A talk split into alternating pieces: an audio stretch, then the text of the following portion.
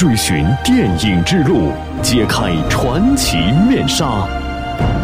八九八电影风范，走进影像背后的真实。欢迎回来，这里是电影八九八小象电影广播，正在为您播出的是八九八电影风范之少女哪吒。呃，今年其实我是真没想到，我们还有呃入围的可能性。我们虽然报了名，但是因为之前我们去过很多电影节了，呃，包括釜山，包括金马，包括香港啊，包括对对对对，其实呃放的也挺多的了。按照一个电影节的呃角度来说，呃，它已经不是一部彻头彻尾的新电影了，呃，所以这次有提名，我还是挺意外的。嗯，我觉得他们有这个雅量，能够能够能够接受这样一个电影，我觉得那第一还是说明这个电影不错，嗯，第二我也很感谢他，还给我们一个机会，能够在这个平台上再亮相一次，在公映之前，对，这个是是这上海市这个电影的福地，嗯，对。李霄峰最初看到“少女哪吒”这四个字时就被吸引了。感觉这是个很女性主义但又很昂扬的名字，《绿妖》这部小说本身具备很硬朗的气质，而李霄峰恰恰喜欢这种形式的表达，因为年轻像一棵生命之树，刚开始仰望天空的样子。因为我真的是看到小说以后，我觉得很感动，我觉得这两个女孩，呃的世界，真的那种心灵跟心灵之间的那种交流。成年以后已经没有了，非常感动。我觉得我们应该有这样拍这样一个电影。女生的内心很丰富、细腻、纯真，这是任何一位异性都难以探知的新世界。在这一点上做得最成功的，则是奥地利作家茨威格。他作为一名男性，在一个陌生女人的来信中，把一个女人痴情的内心描绘得无比真切。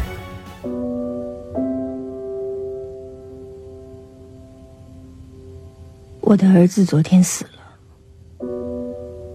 为了这条幼小的生命，我和死神搏斗了三天三夜，在他身边足足坐了四十个小时。此刻，他那双聪明的黑眼睛刚刚合上了，他的双手也合拢来，搁在他的白衬衣上面。现在在这个世界上，我只有你一个人。而你一无所知，你从来也没有认识我，而我要和你谈谈，第一次把一切都告诉你。我要让你知道，我整个的一生，一直是属于你的，而你对我的一生，一无所知。要是我还活着，我会把这封信撕掉。继续保持沉默，就像我过去一直的沉默一样。可是，如果你拿到这封信，就会知道，这是一个已死的女人在这里向你诉说她的身世。看到我这些话，你不要害怕。一个死者别无祈求，他既不要求别人的爱，也不要求同情和慰藉，只对你有一个要求。那就是，请你相信我所告诉你的一切，请你相信我所说的一切。这是我对你唯一的请求。一个人在自己独自死去的时刻，是不会说谎的。二零一三年，李霄峰重读这本小说，正值端午，夹杂着思乡的情绪，他又一次被感动得热泪盈眶。于是决定要把它拍成电影。李霄峰在该片中集合了一批年轻有激情的电影创作者，建立了一支生力军。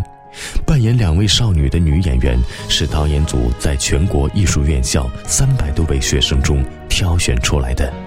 其中，王小兵的扮演者李佳琦十九岁，李小璐的扮演者李浩飞则只有十五岁。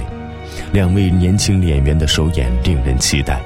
该片也吸引了老戏骨陈瑾的加入，扮演小兵的母亲，被李霄峰称作是这部电影的定海神针。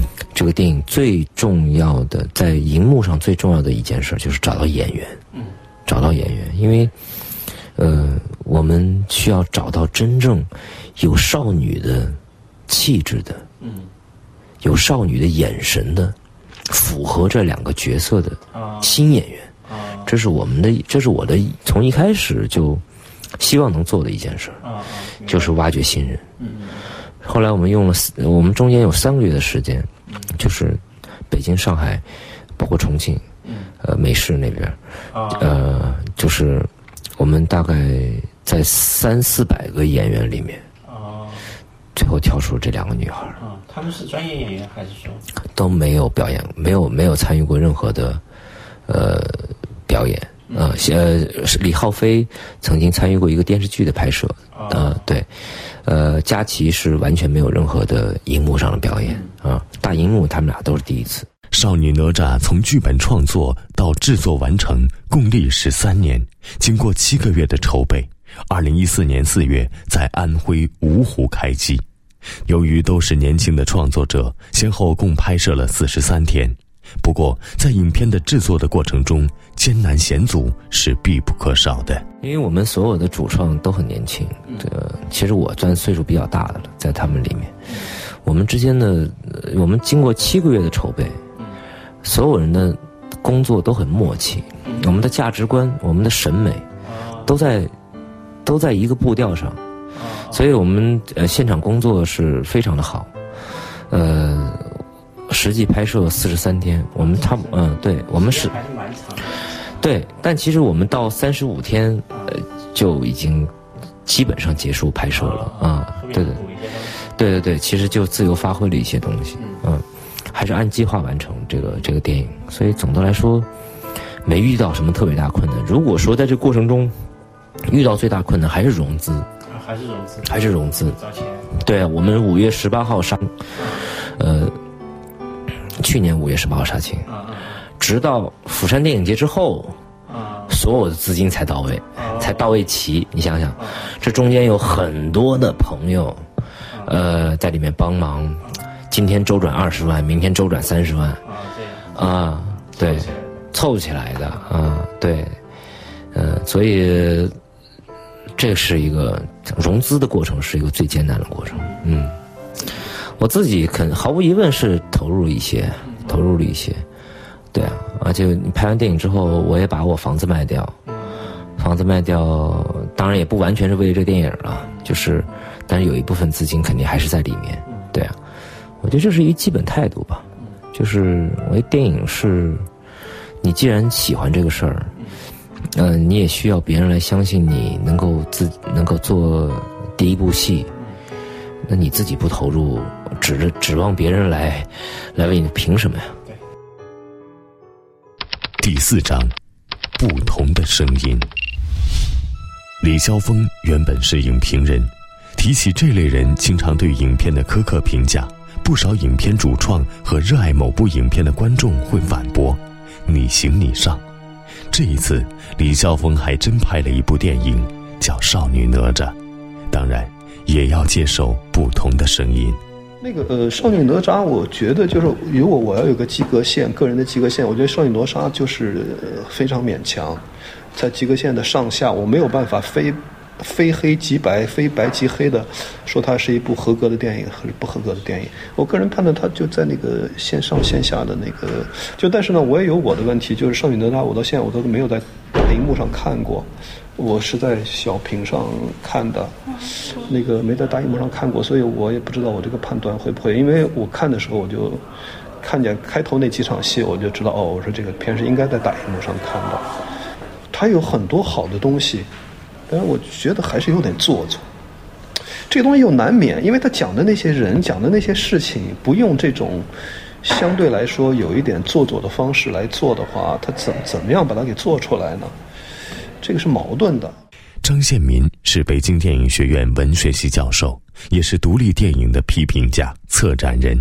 作为业内人士，尽管只给予了《少女哪吒》及格的分数，但李霄峰作为这部处女作电影的导演，却是能够坦然接受不平的评价。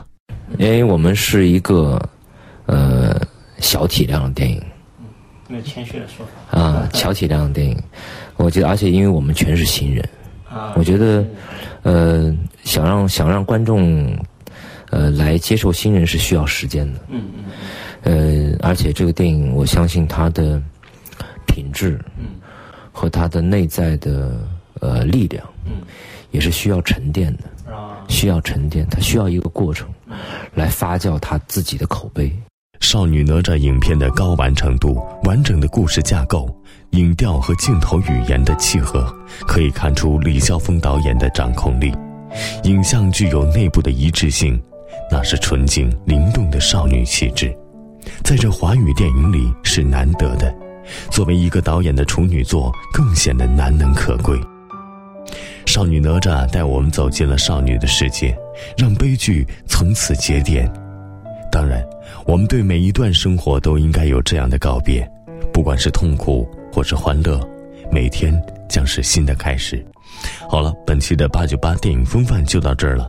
同时，希望大家锁定电影八九八更多精彩节目，期待您的关注。